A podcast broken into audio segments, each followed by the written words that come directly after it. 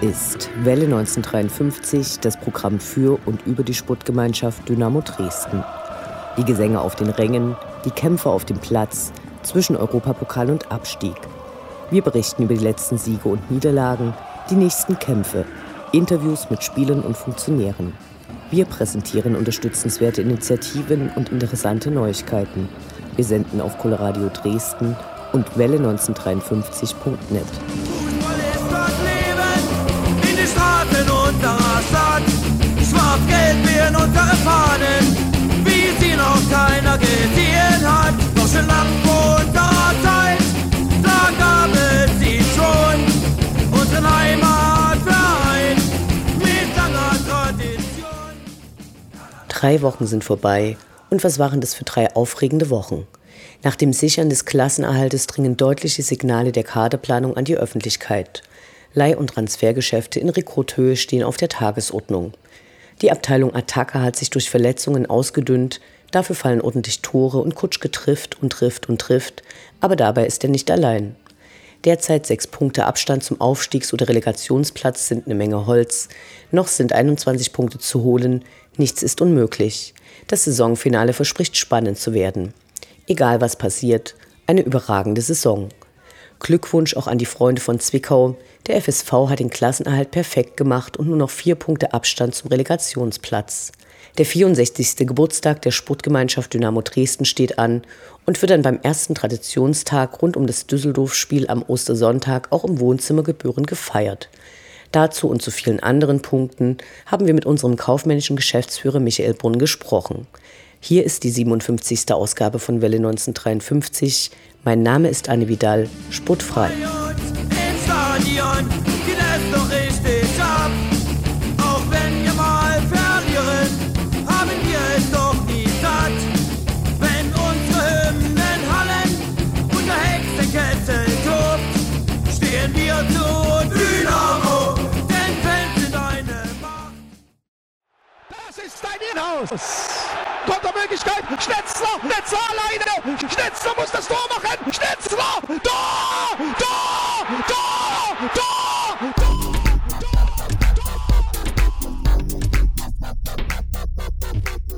Der Blick zurück. Was ist passiert? Was war großartig? Was hätte nicht geschehen dürfen? Infos zu den absolvierten Liga- und Pokalspielen.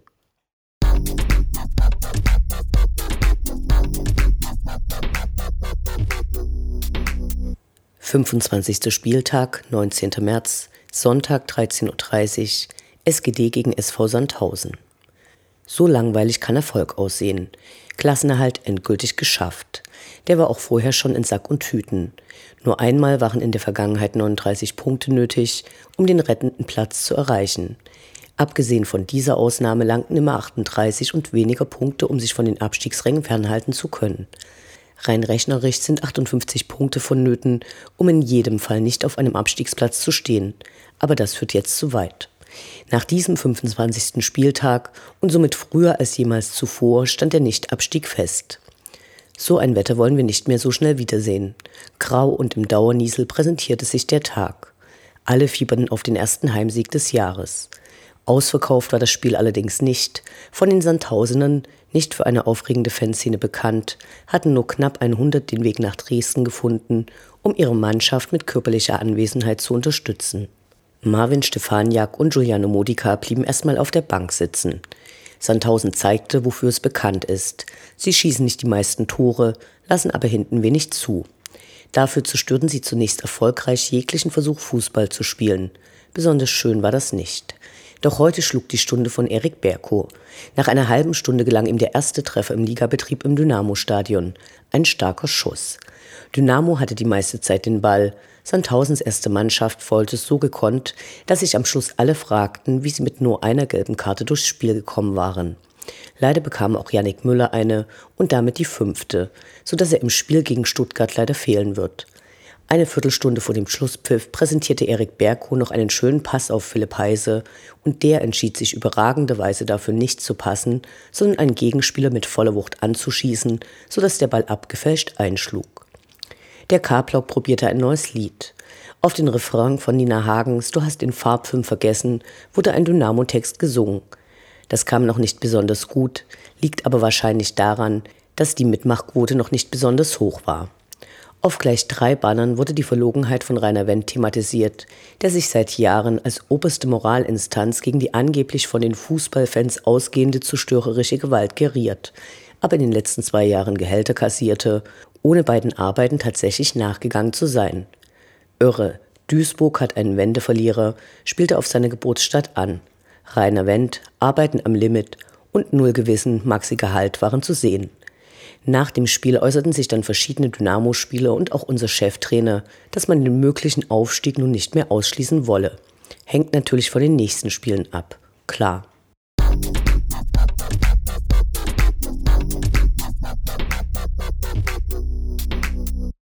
»26. März, Sonntag 15 Uhr, Benefizspiel FSV Zwickau gegen die SGD. So richtig gut war die Saison für die Freunde vom FSV Zwickau nicht losgegangen.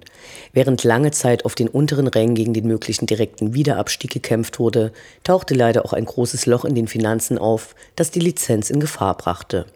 Und so entstand unter dem Motto Freunde helfen Freunden ein Plan, wie mit einem Benefizspiel der maximal größte Batzen Geld eingesammelt werden könnte. Dynamo trat ohne Antrittsgage an, es wurden ein Schal und ein T-Shirt für den Tag aufgelegt Ultras Dynamo brachten das lila Schwein mit, vor dem Fotos gegen Spende geschossen werden durften. Spendeneimer gingen rum und die Kapus der beiden Vereine begannen zwei Stunden vor Spielbeginn mit dem Bierausschank. Wie sich dies bei wunderschönem Sonnenschein auf die Verfasstheit der Besucher auswirkte, kann sich jeder selbst ausrechnen. Auch im Stadion hatte man sich für eine möglichst unterhaltsame Gestaltung viel einfallen lassen. Ralf Minge und Uwe Pilz schossen Fußbälle in die Ränge, mit denen in der Halbzeitpause ein Elfmeterschießen veranstaltet wurde. Kompliment an unseren vierten Torwart Jeff Konetzki, der dabei mit variantenreichen Körpereinsatz stets den Ball verfehlte. Die beiden Kapos klatschten vor dem Anpfiff ein. Anschließend gab es zwei ziemlich engagierte gemischte Fanblöcke, die Liedgut der beiden Vereine präsentierten und auch einen Beitrag zum kürzlich stattgefundenen Wettbewerb Faire Fangesänge vortrugen. Statt des üblichen Treffangebotes am Bahnhof gab es diesmal folgende Variante. Habt ihr Lust zu trinken?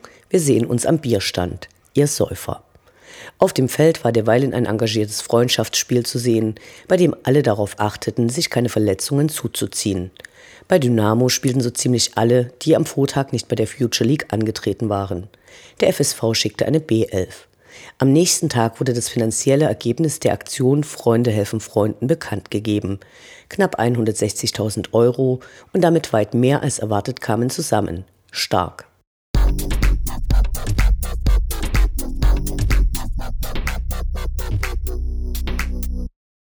Sechsundzwanzigster Spieltag, 2. April, Sonntag 13.30 Uhr, VfB Stuttgart gegen die SGD.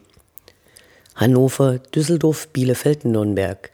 In dieser Saison gab es schon einige grandiose Auswärtsspiele. Die Fahrt zum Erstliga-Absteiger Stuttgart, der im Hinspiel mit 5 zu 0 überragend geschlagen worden war, toppte alles. Großes Glück und große Tragik. Im Vorfeld war die Begegnung von Ultras Dynamo zum Europapokal in der zweiten Liga ausgerufen worden und sollte mit einem Fanmarsch starten. Die baden-württembergischen Mädchen hatten die Partie anders als der DFB nicht nur als Hochrisikospiel, sondern als gefährlichste Ansammlung hasserfüllte Fußballfans aus dem Osten hochgeschrieben. Die Stuttgarter Polizei nahm erstmals nach den Protesten gegen Stuttgart 21 wieder Wasserwerfer in ihr Abschreckungsszenario auf. Direkt am Gästeparkplatz und auch beim Fanmarsch hielt sich die Polizei aber wohltuend zurück. Und so ergab sich ein beeindruckendes Bild, als tausende Dynamo-Fans von farbigem Rauch umrahmt zum Stadion zogen. Der Einlass der Stuttgarter war freundlich und die Kontrollen zogen sich, anders als angekündigt, nicht besonders lange hin. Die Dynamo-Fans besetzten nicht nur den Gästeblock, mit Ausnahme der Heimkurve waren in allen Bereichen viele gelbe Trikots zu sehen. Zu Beginn der Partie zeigten die Stuttgarter Fans anlässlich des 20. Geburtstages von Kommando Cannstatt eine schlichte, aber sehr stimmige Choreografie, bei der es rot-weiße Fahnen gab. Ihr Logo sowie die Buchstaben CC und die Zahl 97 schienen im Raum zu schweben. Das sah gut aus. Aber Dynamo hatte nicht umsonst angekündigt, den Europapokal in der zweiten Liga aufleben zu lassen. Und so folgte unsere Choreo. Schwarze und gelbe Luftballons, ein großes Dynamo-Logo, darüber ein großes Banner. Wir verpassen nie ein Spiel, Fußball wird uns nie zu viel. Die Trommel gab diesmal aus dem Oberrang den Takt vor. Was anschließend auf dem Rasen und den Rängen abgeht, wird wohl keiner, der dabei gewesen ist, jemals vergessen. Nach nur vier Minuten starker Vorarbeit von Ayas Ausmann, ist von Niklas Kreuzer, Stefan Kutschke stand richtig. Nach zwölf Minuten musste Marco Hartmann den Platz räumen. Bitter und es sollte sich später rächen. Nach 21 Minuten die nächste Vorlage für Stefan Kutschke, diesmal vom Ex-Stuttgarter Philipp Heise. 2 zu 0. Nur fünf Minuten später folgte der Stuttgarter Keeper Dynamos Stürmer. Der Schiedsrichter zeigte auf den Punkt. Stefan Kutschke machte den Hattrick. So viel Euphorie, so viel Glück, Dynamo-Fans rasteten völlig aus. Brachialer Support. Angstgegner Dynamo. Wenn die Schwaben gegen eine einzige Mannschaft in zwei Spielen insgesamt acht Tore kassieren, ist es wahrhaft furchteinflößend, zumal sie im Schnitt nur knapp über einem Gegentor pro Spiel liegen. Leider ging es dann nicht so weiter. Stuttgart erzielte einen Treffer, der von deren Stadionsprecher im Nachhinein leider geradezu prophetisch als Anschlusstreffer bezeichnet wurde. Nun verließen die Goldfüße nur noch selten die eigene Hälfte. Der Ballbesitz dürfte der niedrigste der ganzen Saison gewesen sein. Der späte Ausgleich hätte natürlich nicht sein müssen. Aber die 3 zu 0 Führung war nicht vorhersehbar und so unendlich geil. Es hätten noch mehr Schüsse vom Gebälk der Dresden Tore abprallen können. Zwei gingen dann noch rein, konnten aber die Freude nur kurzzeitig eintrüben. Während der sich unglaublich lang hinziehenden Nachspielzeit zitterten viele. Einige Kinder weinten nach dem Ausgleich und konnten sich nur schwer beruhigen, während der Rest sich nach der anfänglichen Enttäuschung an den Kopf griff. Was für ein sensationeller Auftritt. Nach dem Spiel gab es im leeren Stadion aus der Sachsenecke ordentlich Palermo zum Abschied. Enttäuscht über das Verhalten der Dynamo-Fans zeigte sich nur der SWR, der tatsächlich verkündete, die erwarteten Ausschreitungen blieben aus. Einen Tag nach dem Spiel gab der VfB Stuttgart bekannt, über die Auslagerung in eine AG und den Verkauf von Anteilen 100 Millionen Euro einnehmen zu wollen. Die haben so richtig die Schnauze von Dynamo voll und streben mit dem Geld den immerwährenden Abschied aus Liga 2 an. Da das Spiel im Europapokalmodus ausgetragen wurde, mussten die Stuttgarter erstmal das 5 zu 0 aus dem Hinspiel irgendwie egalisieren. Weil ihnen das nicht gelang, ist Dynamo praktisch weiter und freut sich in der nächsten Runde auf Besuch aus, ach stimmt, Heidenheim.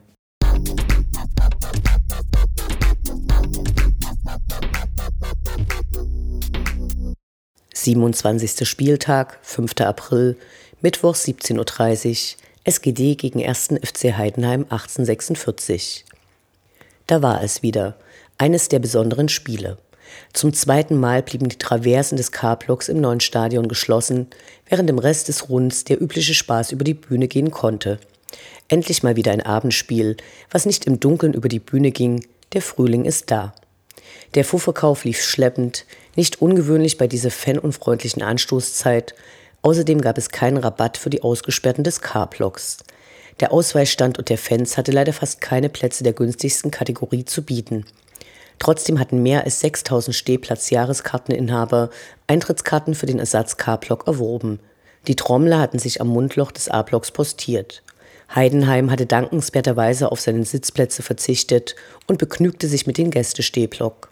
Zu hören war von ihnen wenig, aber engagierte Hüpfeinlagen und Support sowie ein Banner für fangerechte Anstoßzeiten nötigten doch Respekt ab. Auf dem Rasen gab es ein zerfahrenes Spiel. Die Heidenheimer störten früh und faulten unentwegt. Leider wurde das nicht gleich zu Beginn vom Schiedsrichter Christian Dietz unterbrochen, so dass er eine Linie fuhr, die ihn in Dresden keine Freunde finden lassen wird. Heidenheim faulte und schuppte, was das Zeug hielt. Der Spielfluss wurde oft unterbrochen. Unzählige Freistöße waren die Folge. Der Schiedsrichter verweigerte Dynamo einen Elfmeter, obwohl Stefan Kutschke im Strafraum gefault wurde, glich das aber später mit einem nicht gegebenen Elfmeter für die Gäste wieder aus. Kurz nach der Pause dann der Führungstreffer für die Gäste, die mit ihrer kompakten Spielweise Dynamo das Tore-Schießen enorm erschwerten. Die Doppelauswechslung von Marvin Stefaniak und Ayas Ausmann, die Platz für Marcel Hilsner und den erstmalig bei einem Pflichtspiel eingewechselten Markus Alvarez machten, erwies sich als genial. Mit seiner ersten Aktion im Spiel legte Marcel Hilsner für Erik Berko auf, der den Anschlusstreffer erzielte. Kurz vor Spielende zeigte Philipp Heise einen seiner Traumpässe auf Stefan Kutschke, der Dynamo in Führung brachte. Die Nachspielzeit brachte Dynamo dann irgendwie noch über die Bühne. Marvin Schwebe, der einige sehenswerte Aktionen hatte, vertändelte die Hälfte der Nachspielzeit. Danke dafür. Hauptthema der Tapeten auf den Rängen war diesmal logischerweise der DFB, der gleich zweimal Thema war. Wenn das der starke August wüsst, wie der DFB RB den Hintern küsst und DFB, du musst ein Schwein sein in dieser Welt, wurden gezeigt. Bleibt zu hoffen, dass der DFB insbesondere beim zweiten Banner weiß, dass es sich um das Zitat des Titels eines Chartserfolges eines ostdeutschen A cappella Sängerzusammenschlusses handelt. Nach dem Abpfiff, als alle sehr glücklich waren und viele wieder vom Aufstieg träumten, ließ es sich die Mannschaft nicht nehmen, sich zunächst vor dem leeren K-Block zu bedanken. Stark. Marvin Stefaniak und Ayas Arsmann werden im nächsten Spiel fehlen und den Kader weiter schwächen. Wir sind gespannt, was uns die Goldfüße in Braunschweig präsentieren werden. Am Ende ein glücklicher Sieg und dank der Punktverluste der Spitzenteams ist Dresden wieder auf sechs Punkte ran.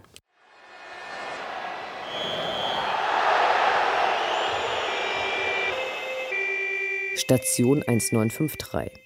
Von der Notaufnahme zur Rekonvaleszenz, zur Krankensituation im Kader. Wie geht es den verletzten und erkrankten Spielern? Momentan werden die Spieler der ersten Mannschaft vom Fluch der Muskelfaserrisse verfolgt. Wischte es zunächst Paco Testrot, folgte Markus Alvarez und beim Spiel in Stuttgart leider auch noch Marco Hartmann. Mist, großer Mist. Besonders der Ausfall unseres Kapitäns für mindestens die nächsten beiden Spiele ist bitter. Markus Alvarez ist nun aber schon wieder gesund und zeigte gegen Heidenheim einige sehenswerte Aktionen. Paco Testrot und Marco Hartmann wünschen wir schnelle Genesung. Verbrechen und Strafe. In dieser unbeliebtesten aller Rubriken, die hoffentlich nicht oft gesendet wird, geht es um neue Strafen, verhängt gegen die SGD.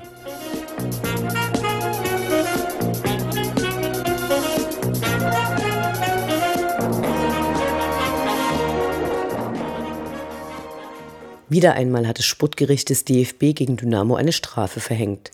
4000 Euro werden diesmal fällig.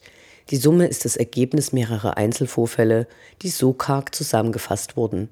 Naja. Aber gut, ich meine, alles, was ich jetzt rede, ist alles Schall und Rauch. Das Interview.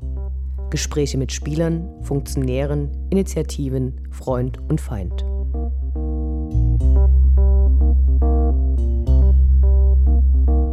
Wir sprechen heute mit unserem kaufmännischen Geschäftsführer Michael Bunn, der nun ein Dreivierteljahr bei Dynamo ist. Ähm, wir freuen uns, dass es geklappt hat und sagen Hallo. Hallo. Du hast eigentlich mit kurzen Unterbrechungen fast dein ganzes Arbeitsleben äh, in Paderborn verbracht. Was sind nach der Zeit die größten Unterschiede hier?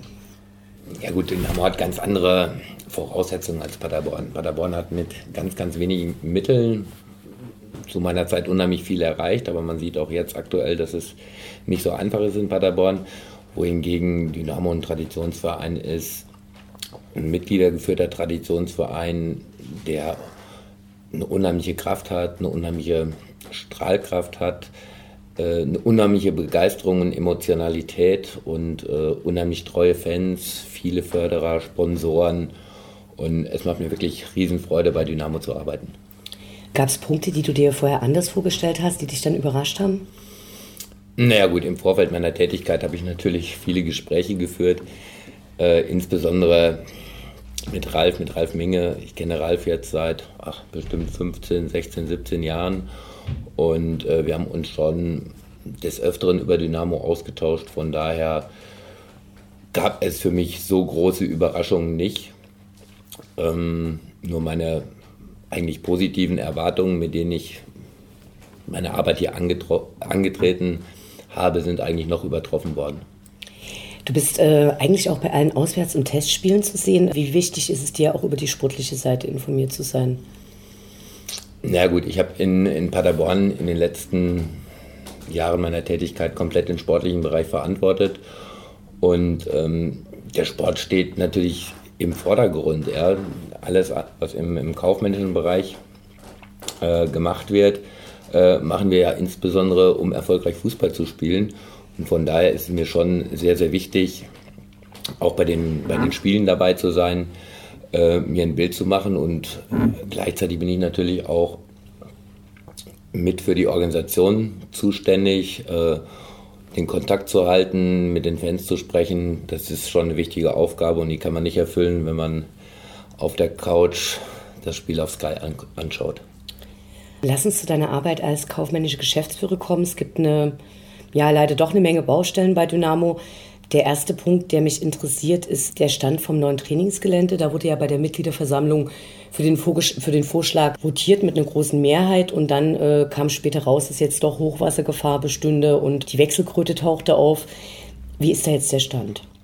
Naja gut, es ist wie bei jedem großen Bauvorhaben, dass da einige Steine noch aus dem Weg geräumt werden müssen. Äh, wir sind aber sehr optimistisch, auch gemeinsam mit der Stadt, dass uns das gelingen wird. Ähm, wir haben jetzt im, im Grunde genommen die Punkte, die noch gegen eine Baugenehmigung sprechen, die sind in der Klärung. Und wie schon gesagt, wir sind sehr optimistisch, dass wir das bis Ende Mai gemeinsam mit der Stadt hinbekommen. Und kommt es da insgesamt zu Verzögerungen? Nein, wir sind noch äh, im Zeitplan. Wir hatten uns natürlich entsprechende Fenster eingeräumt, ähm, weil uns schon bewusst war, dass so ein großes Vorhaben nicht ohne gewisse Holprigkeiten vonstatten geht. Aber im Moment sind wir im Zeitplan und wenn die Baugenehmigung da ist, werden wir zeitnah uns an die Ausschreibung machen. Das bereiten wir jetzt schon im Hintergrund vor und dann hoffen wir, dass wir im November 2019 auf dem neuen Trainingsgelände entsprechend bessere Bedingungen für unsere Mannschaft vorfinden und natürlich auch für unsere Jugend. Ein weiteres Thema, was in den letzten Wochen eine größere Rolle gespielt hat, zumindest in den hiesigen Gazetten, war der mögliche Stadionausbau. Nun ist Dresden als EM-Austragungsort erstmal wieder ausgeschieden. Wie steht der Verein eigentlich zu den Ausbauplänen? Na gut, ich habe immer gesagt, wenn man eine Auslastung von weit über 90 Prozent hat, dann ist es legitim, sich damit zu beschäftigen. Von daher haben wir das, was die PG da gemacht hat, äh, wohlwollend begleitet. Gleichwohl haben wir aber auch ganz deutlich gemacht, dass wir natürlich nicht wieder in äh, eine finanzielle Falle laufen wollen. Und ähm, da bin ich auch ja, realistisch. Äh, das wird natürlich eine Menge kosten und ähm, das werden wir uns ganz genau angucken. Ja, das Stadion, wenn es ausgebaut wird, das muss auch in der dritten Liga funktionieren, das muss auch im Worst Case funktionieren. Von daher sollten wir uns die Zahlen angucken. Wenn die Zahlen auf dem Tisch liegen, werden wir für uns, für Dynamo eine Entscheidung treffen, wobei ich es eigentlich schade finde, dass das für die EM abmoderiert wird, denn durch entsprechende Förderbeträge wäre da vielleicht eine Finanzierung einfacher gewesen. Aber gut, es ist nun mal so. Aber wir werden auf keinen Fall da in eine finanzielle Falle wieder reinlaufen. Die Stadienverträge werden ja auch gerade aktuell neu verhandelt. Ähm, wie ist da der Stand? Ja gut, aktuell werden sie noch nicht neu verhandelt. Es ist halt so, dass wir viel am Optimieren sind. Ja, die Stadionverträge laufen 2019, 2020 aus. Ja, und jetzt ist es halt momentan so, dass wir erreicht haben, dass wir bis dahin keine Mieterhöhungen haben. Wir haben dann einen entsprechenden Vergleich geschlossen. Äh, das hilft uns aktuell schon mal weiter. Wir konnten entsprechende Rückstellungen auflösen, die wir für diese Mieterhöhungen bilden mussten. Aber ich glaube schon, ähm, dass wir da im Moment auf einem sehr, sehr guten Weg sind. Und wir bereiten uns natürlich intensiv darauf vor, dass dann, wenn der Vertrag ausläuft, wir entsprechend bessere Konditionen für Dynamo erreichen können. Inwieweit spielt der eventuelle Stadionausbau bei dieser Neuverhandlung der Mietverträge eine Rolle? Ja gut, ich denke, ähm, dass das im vorher entschieden sein muss. Ja, es ist klar, die Zinsbindung Ende 2019. Ja, und äh, momentan sind da auf dem Kapitalmarkt viel bessere ähm, Zinssätze zu erreichen. Aber wie gesagt, man sollte darüber sprechen, wenn es wirklich auf dem Tisch liegt, wenn belastbare Zahlen auf dem Tisch liegen und dann das äh, kaufmännisch seriös bewerten. Und noch unter deinem Vorgänger gab es eine Aktion, bei der Gelder für die Planung für das Steinhaus als Vereinsheimat gesammelt wurden. Ein paar Sponsoren haben da auch mitgemacht, äh, zum Beispiel ein Autohaus. Und wie geht es da weiter? Also es ist uns gelungen, was meinem Vorgänger leider versagt blieb, ähm, das Steinhaus jetzt mal von innen aktuell zu besichtigen. Das ist vor ein paar Wochen passiert.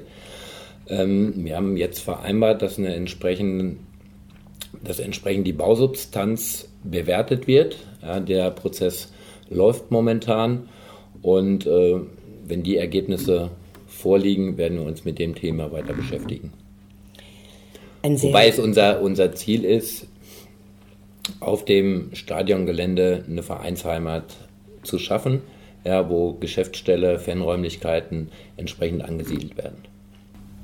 Auf einem Modell war zu sehen für den Stadionausbau, dass ähm, auch ein Hotel angebaut werden soll. Würde das die Pläne für das Steinhaus beeinflussen?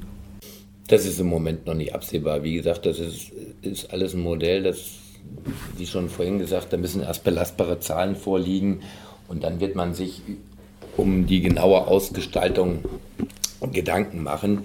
Was uns freut, wir sind von vornherein in die Planungen eingeweiht worden. Das war auch nicht immer der Fall. Aber wir haben unsere klaren Vorstellungen und gerade im wirtschaftlichen Bereich und da werden wir alles dran setzen, dass die entsprechend dann auch umgesetzt werden.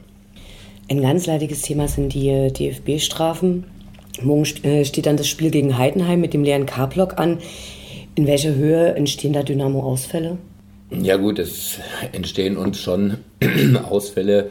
Äh, wir werden versuchen, diese so gering wie möglich zu haben. Wir haben die Pufferblöcke ähm, verkleinern können oder fast ganz abschaffen können gegen Heidenheim, weil natürlich das Spiel kein Sicherheitsspiel ist. Ähm, viele K-Block-Besucher haben zusätzliche Karten gekauft, äh, aber nichtsdestotrotz fehlen uns natürlich die weiteren Plätze im K-Block.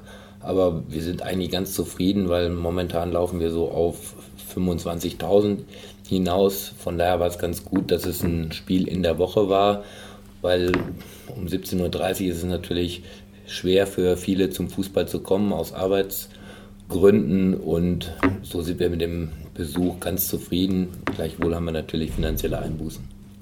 Gestern hat der DFB die neue Strafe bekannt gegeben, 4000 Euro für ein Banner mit beleidigenden Inhalt. Ähm, um welches ging es denn da?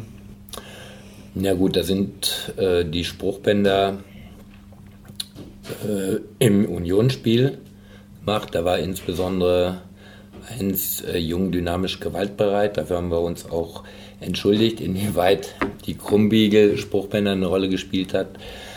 Ähm, kann ich nicht sagen. Des Weiteren wurden Spruch, Spruchbänder Würzburg oder Geschehnisse beim Würzburg-Spiel, beim KSC-Spiel und auch beim Spiel in, in Bielefeld geahndet, sodass wir da unterm Strich mit 4000 Euro ist schon eine Strafe ist, die wir so akzeptieren können. Okay, das heißt aber auch, dass quasi in den offiziellen Mitteilungen, die der DFB rausgibt zu den Strafen, das gar nicht alles aufgelistet ist, weil dort war nur das Banner erwähnt und äh, Dynamo hat aber eine detaillierte Auflistung dann dazu bekommen. Wie ja gut, es, sind dann, sind, es werden die Vorfälle das ist ja ein leidiges Thema, dann werden einzelne Dinge eingestellt, einzelne Dinge, und man weiß eigentlich nie genau, welche Strafe jetzt für welches Vergehen in welcher Höhe ähm, ausgesprochen worden ist.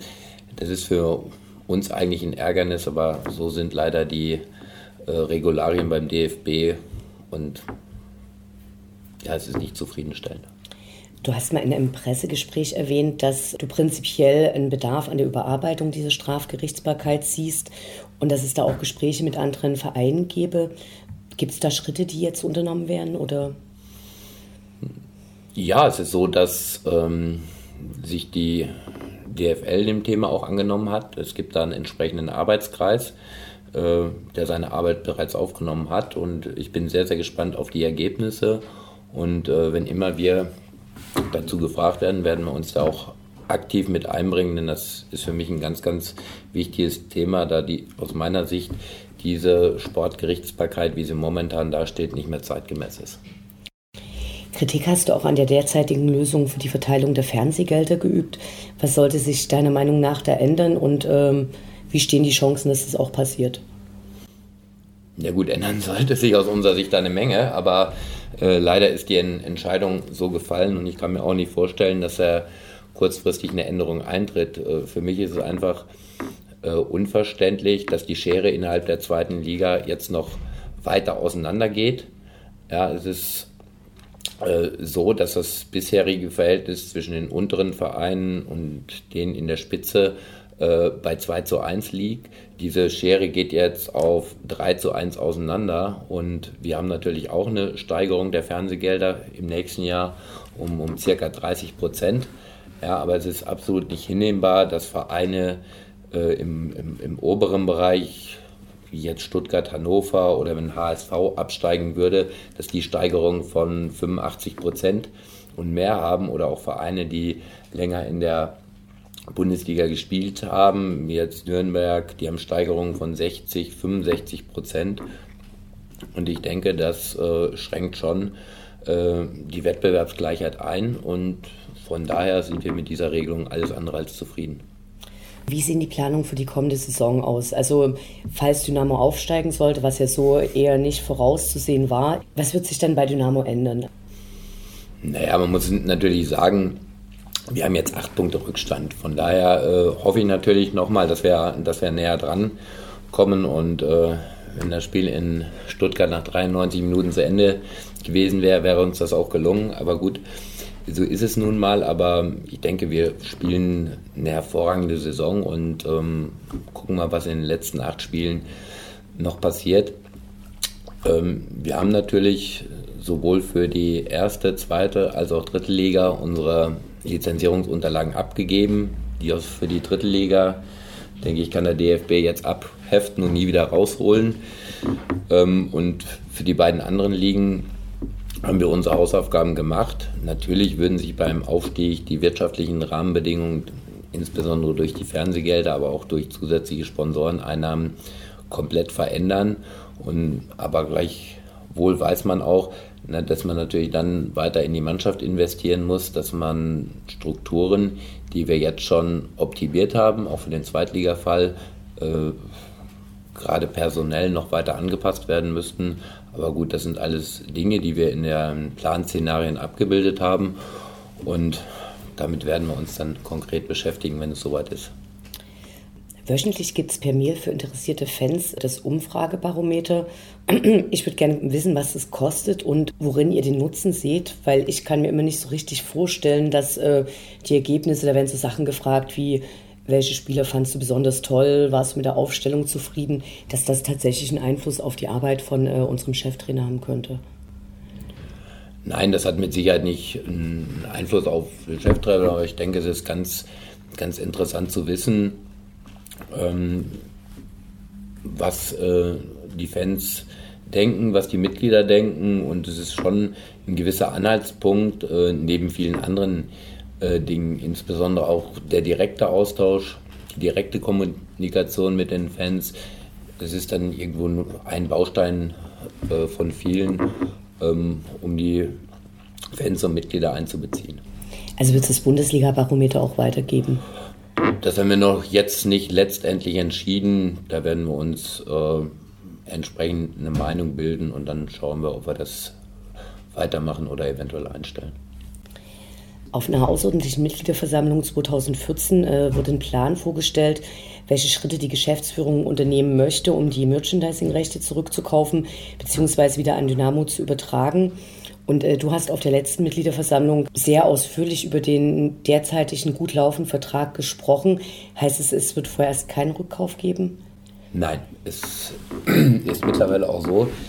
Äh, der damalige Beschluss, das haben wir in den Gremien auch unter Beteiligung des Ehrenrates äh, nochmal abgeprüft, war ein Vorratsbeschluss, der im, im Grunde genommen für den Fall getroffen wurde. Also der Vorratsbeschluss würde für den Fall getroffen, dass das äh, zustande kommen würde. Wir haben uns aber jetzt ähm, dagegen entschieden, die Rechte zurückzukaufen, sondern wir haben das äh, nochmal um drei Jahre verlängert, mit der Option dann auch wieder zurückkaufen zu können oder wenn vorzeitig, wenn die Zahlen schlechter sind. Ich denke, unser Fanshop, äh, die Jungs machen einen hervorragenden Job. Wir profitieren als Verein unheimlich davon und äh, Dinge, die so gut laufen ja, und die dem Verein auch so große Einnahmen bescheren, sollte man nicht ändern. Äh, von daher haben wir uns gemeinsam mit dem Aufsichtsrat, die Geschäftsführung, dazu entschlossen, das weiterzumachen. Und ich denke, das ist eine richtige und wichtige Entscheidung, die äh, finanziell absolut Sinn macht. Welche Kontakte hast du zu Fans und Fangruppierungen und ähm, haben die Einfluss auf deine Arbeit oder ist das was, was du, wofür es eben auch die Fanbetreuung gibt? Nee, ich habe ja natürlich auch einen direkten Kontakt äh, zu vielen Fans, zu vielen Fangruppierungen. Ähm, ich nehme monatlich am, am Turnustreffen teil, aber mein Büro steht immer offen. Auch ich habe jetzt letzte Woche erst bis halb zehn mit zwei Jungs von den Ultras äh, mich länger ausgetauscht und ich denke, das ist ganz wichtig und natürlich äh, interessiert mich die Meinung und ähm, ich nehme auch Anregungen gern entgegen. Klar, die Geschäftsführung beziehungsweise im Zusammenspiel mit den Gremien muss letztendlich entscheiden, aber für unsere Arbeit ist es schon wichtig, entsprechenden Input zu kriegen. Oder wir haben jetzt zum Beispiel diese tolle Idee mit dem Traditionstag, sowohl aus Fankreisen als auch vom Präsidium kam aufgegriffen, ja, werden das zum Düsseldorf-Spiel umsetzen. Und das sind eigentlich wichtige Hinweise und Anregungen für unsere Arbeit. Am vergangenen Wochenende warst du mit unserem Präsidenten und einigen Gremienvertretern zu Gast in Groß Asbach. Es gibt ja keine offizielle Fanfreundschaft unserer aktiven Fanszene. Kannst du uns erklären, worum es da ging?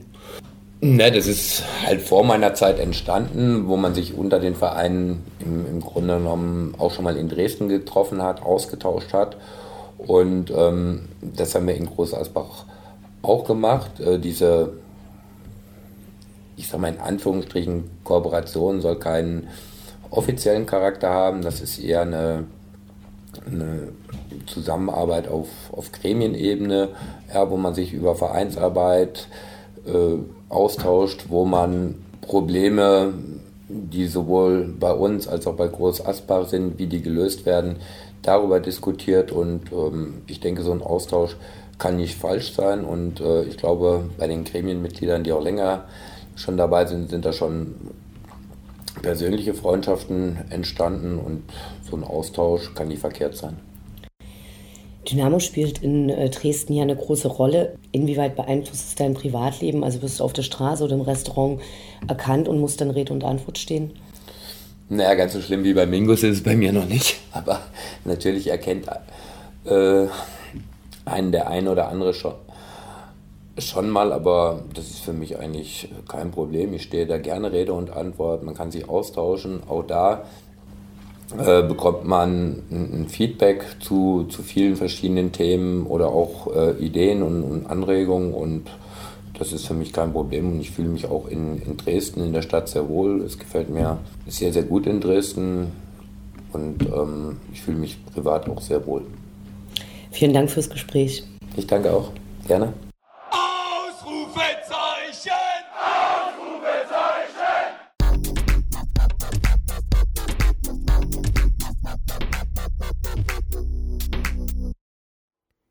Der Blick nach vorn. Die nächsten Spiele, die nächsten Termine. Hoffnung und Zuversicht. Niederlage oder Ufter.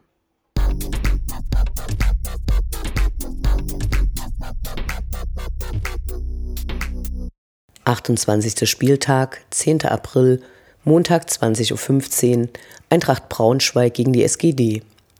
Der Ausflug nach Braunschweig ist tatsächlich erst das zweite schwarz-gelbe Montagsspiel der ganzen Saison. Komm Montage für Dynamo, was ist da wohl los? In der ersten Zweitligasaison waren es fünf und in keiner weiteren Saison weniger als drei. Insgesamt ist es das 20. Zweitliga-Montagsspiel. Zum elften Mal tritt Dynamo auswärts an. Die Punktebilanz ist leider nicht ganz so ausgeglichen. Zehn Niederlagen stehen vier Siege und fünf Unentschieden gegenüber.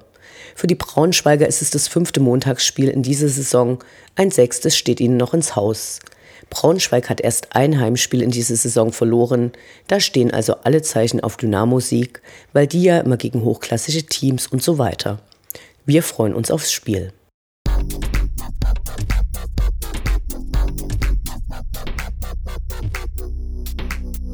29. Spieltag, 16. April, Sonntag 13.30 Uhr, SGD gegen Fortuna Düsseldorf. Am Ostersonntag findet anlässlich des 64. Geburtstages der Sportgemeinschaft Dynamo Dresden der erste Dresden Traditionstag rund um das Spiel gegen Fortuna Düsseldorf statt. Die 90er kommen zurück. Dabei ist eine Menge geplant vom Versuch, mithilfe von alten Zaunfahnen, die vor dem Jahr 2000 im Stadion zu sehen waren, die damalige Atmosphäre wieder zu erschaffen, die Neugestaltung des Eingangsbereiches der Hohenbach-Tribüne mit Graffitis zweier traditioneller Wimpel, über die die Fans abstimmen dürfen, das Ausführen von Fan-Devotionalien aus vergangenen Zeiten. Dazwischen wird auch das 29. Spiel der Saison ausgetragen. Hoffentlich können die Goldfüße den Erfolg des Hinspiels wiederholen.